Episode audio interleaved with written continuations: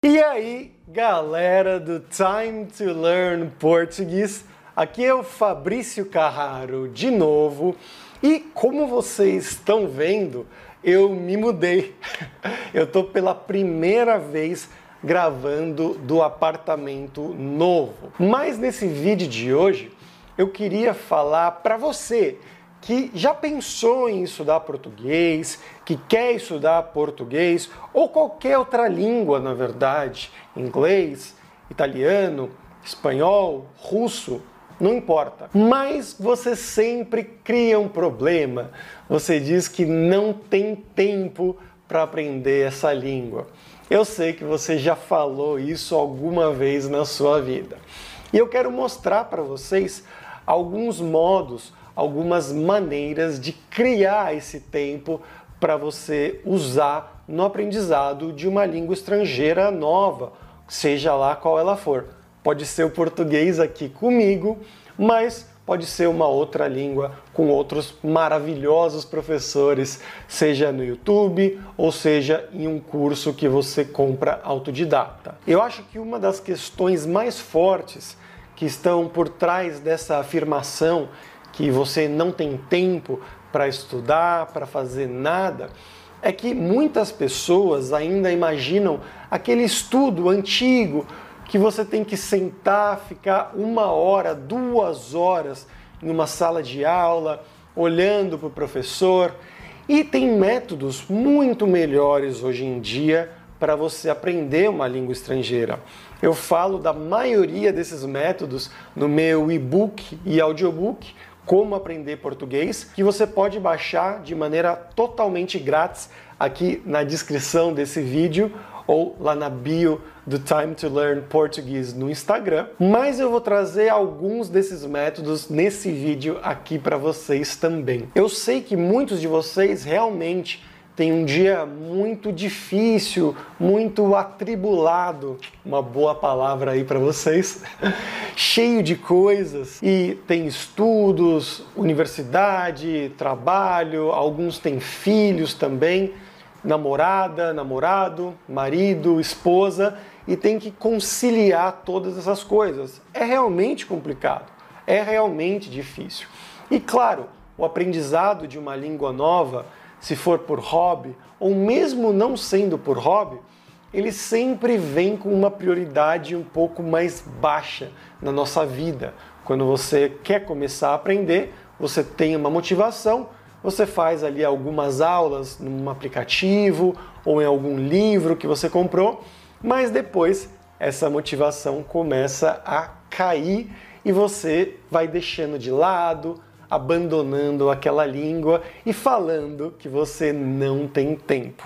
É claro, é principalmente uma questão de prioridades. Você tem outras coisas que você faz na sua vida que naquele momento tem uma maior prioridade para você. E eu acho que aqui é a primeira mudança de paradigma, de mindset que você pode fazer na sua vida. O melhor, escuta aqui que eu vou falar bem baixinho. O melhor modo de você aprender uma língua nova é você estudando todos os dias. E você pode me falar, Fabrício, você tá louco. Você me falou que eu não tenho tempo, realmente, e agora você está me falando que eu tenho que estudar todos os dias? Sim, mas não daquele jeito antigo de você sentar e ficar uma hora todos os dias aprendendo aquela língua. Não. Você estudar todos os dias, sim, mas por tempos menores. Em vez de você estudar uma hora, duas horas, você fazer 15 minutos por dia de estudos daquela língua. Seja o português, seja o inglês, seja o francês, não importa. E você pode me perguntar, mas como assim 15 minutos? Eu não consigo nem abrir o meu livro em 15 minutos. Sim, eu entendo isso. No começo vai ser sempre um pouco mais complicado, porque você tem muitas coisas para aprender, muitas coisas novas, mas tem maneiras de você focar nas coisas mais importantes. Então, em vez de você usar aquelas listas enormes de palavras, né, aprender todas as cores, aprender todos os animais do zoológico, Essas são coisas que não fazem sentido para quem está começando no idioma. É melhor você aprender as coisas mais úteis. Se quer aprender cores, tudo bem, aprende as mais usadas: preto, branco, vermelho e azul. Você quer aprender animais?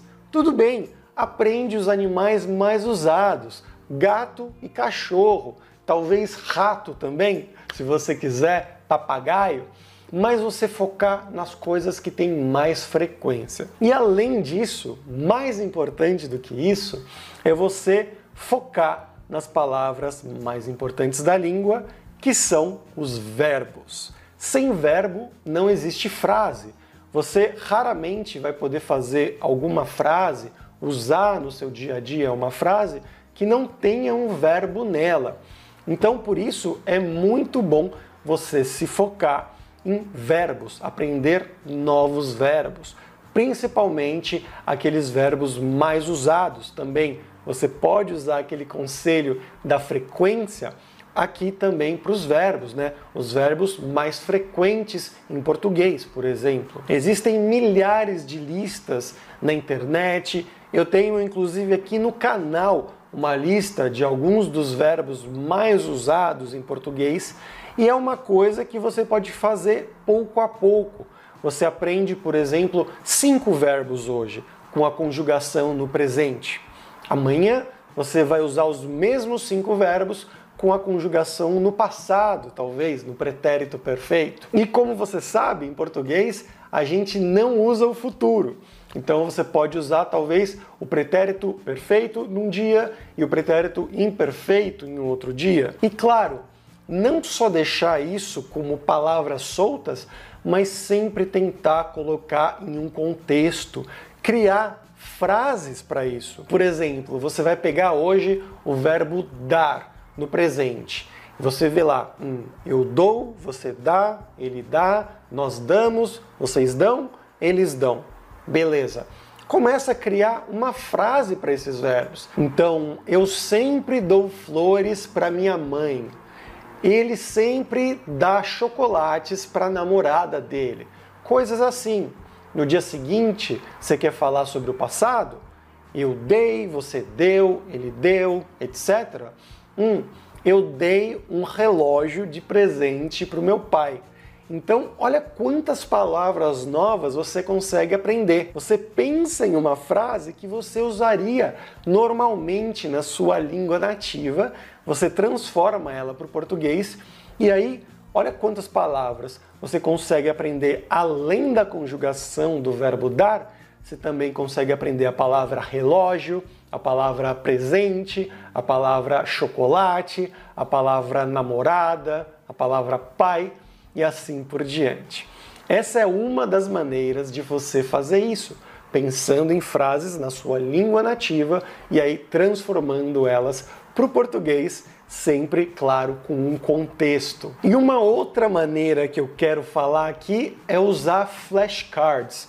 Existem muitos aplicativos de flashcards por aí.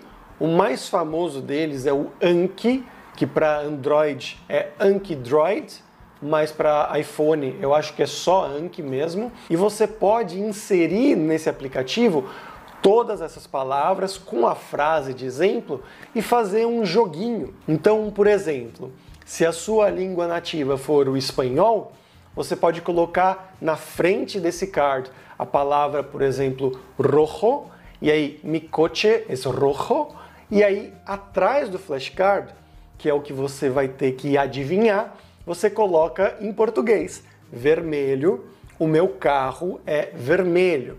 E aí coloca muitas dessas palavras, um pouquinho todos os dias, né? E aí imagina que você consegue colocar 10 frases novas por dia. Depois de uma semana, você vai ter 70 frases. Depois de um mês, você vai ter 300 frases. Olha como isso cresce. E aí, esses aplicativos de flashcards como o Anki, eles conseguem te mostrar isso num algoritmo de repetição espaçada. Em inglês é chamado de spaced repetition. Então, você vai analisando essas frases, essas palavras, se foi muito fácil, se foi fácil, se foi médio, se foi difícil, E aí o algoritmo inteligente, ele entende como você se sente em relação àquele flashcard e aí ele vai te mostrar isso muito mais para frente ou mais perto. Se é uma coisa que você acha muito fácil, muitas vezes na sequência, ele vai entender, opa, o Fabrício acha esse flashcard muito fácil. Então eu só vou mostrar para ele de novo daqui um mês. E depois de um mês, você clica de novo, muito fácil, ele, uh, o Fabrício sabe isso daqui muito bem. Então eu só vou mostrar para ele de novo daqui a dois ou três meses. Mas se, por exemplo, na hora de estudar aquele flashcard, você se esqueceu, você errou! Ele vai entender, opa, o Fabrício teve dificuldade com esse flashcard, então eu vou mostrar para ele de novo amanhã. É um método muito legal que você pode fazer tanto adicionando novas frases e novas palavras-chave ali e aí estudando essas frases e palavras novas adicionadas. E isso vai te tomar ali uns 15, no máximo 25 minutos por dia, se você tiver muitas frases. Se você tiver só cinco frases, por exemplo, isso vai te tomar ali uns 10 minutos e tranquilo. O importante é você fazer um pouquinho todos os dias para criar esse ambiente de imersão ao seu redor. Então o seu cérebro vai começar a pensar que português é uma língua importante, então vai começar a fazer as conexões melhor de uma maneira que você consiga acessá-las mais rápido. E com o tempo, você vai ficar cada vez mais fluente em português ou na língua que você estiver aprendendo. Mas por hoje é isso, pessoal. Eu espero que vocês tenham gostado dessa dica aqui de aprender línguas estrangeiras, que você possa usar ela para aprender o português. E como eu sempre digo, se você quer apoiar o canal Time to Learn Portuguese, você tem o meu Patreon aqui na descrição desse vídeo ou lá na bio do meu Instagram também, Time to Learn Portuguese, e você pode colaborar com o valor que você quiser para eu continuar a fazer sempre vídeos novos para você aqui, com legendas, com arquivo PDF, sempre da melhor maneira para te ajudar a aprender português. Beleza, pessoal? Então até a próxima. Tchau, tchau.